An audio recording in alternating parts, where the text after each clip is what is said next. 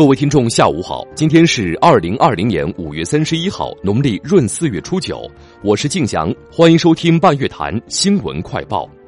政治领域，塞尔维亚总统致信习近平，坚定支持中方在香港问题上维护国家主权安全。政府工作报告单行本及视频图文版等融媒体读物出版。国务院安委会办公室、应急管理部在京举行全国安全生产月和安全生产万里行活动启动仪式。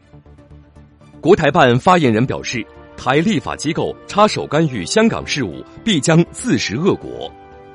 国务院国资委发布指引，完善股权激励计划的制定和实施程序，指导央企上市公司规范实施股权激励。由科技部组织编辑出版的《科学家精神》丛书第一册《科学家精神爱国篇》在京发布。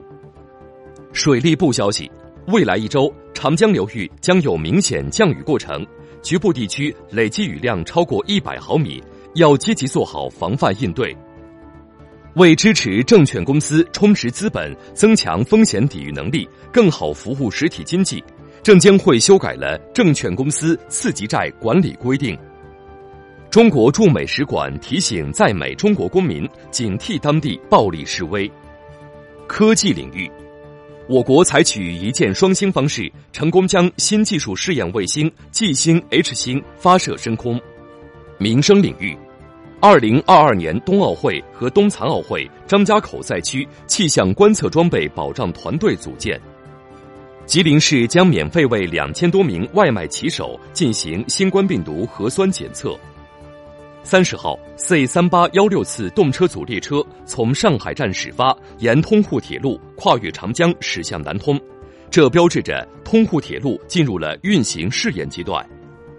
哈尔滨将按照每人一千元标准给予湖北籍二零二零届高校毕业生一次性求职创业补贴。拟举行第十四届全运会闭幕式的西安奥体中心体育馆竣工验收。浙江余姚发现早于河姆渡文化一千年的史前遗址。国际方面，特朗普表示，美国将终止与世界卫生组织的关系。美国明尼苏达州执法人员在该州明尼阿波利斯市将因执法动作不当致非裔男子死亡的前警察德雷克·肖万逮捕。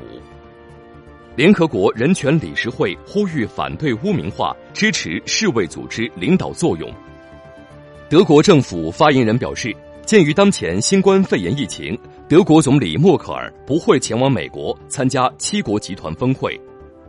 印度二零一九到二零二零财年经济增速为百分之四点二，远低于上一财年百分之六点一的增速。朝鲜表示支持中国全国人大通过涉港国安立法决定。